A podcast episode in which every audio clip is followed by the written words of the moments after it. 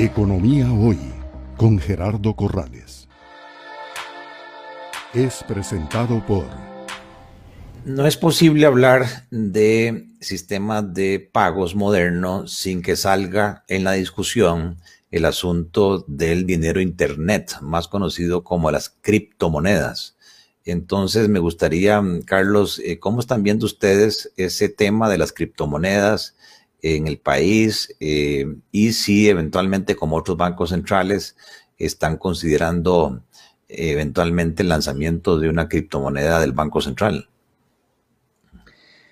Sí, esa es una discusión que el, Banco Central tiene a, grupos de, economistas ahí estudiando muy fuertemente eso. Lo primero es eh, las monedas digitales. ¿Sí? Y, el presidente del banco ha sido muy claro, digamos, que ya nosotros estamos teniendo un colón digital con todo este proceso de digitalización. Cuando pagamos por Simpe Móvil, al final de cuentas lo hacemos eh, con una, eh, digamos, utilizando una moneda digital, cuando pagamos con tarjetas. En la medida que nosotros logremos sacar el efectivo, billetes, monedas, cheques, estamos digitalizando el colón. Entonces, lo primero es eso, darle una gran eficiencia, digamos, a la movilidad del colón hacer que sea eh, barato, que sea seguro, este, eh, digamos, y, que sea masificado, que todo mundo pueda hacer un pago digital. Eso sería lo primero y es lo que estamos enfocados. Digamos, que el colón se mueva rápido, digamos, ¿sí?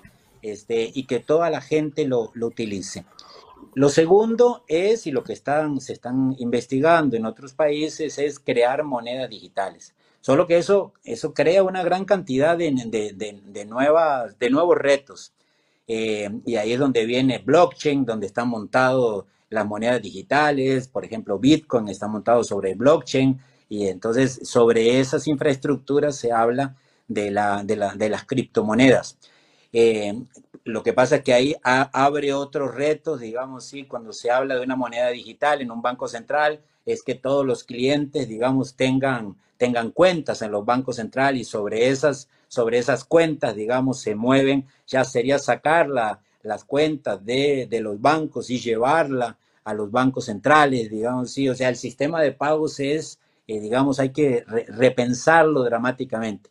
Tienen, eh, cuando se habla de, de blockchain, eh, tienen una, unas, eh, unos requisitos, unos requerimientos de, gasto de energía eléctrica, digamos, de dimensiones, eh, digamos, muy importantes. Una vez vi una charla del Banco Central de Inglaterra que decía que tenían, para poder tener una moneda digital en Inglaterra, tenían que construir varias represas, digamos, para producir electricidad por el consumo de energía.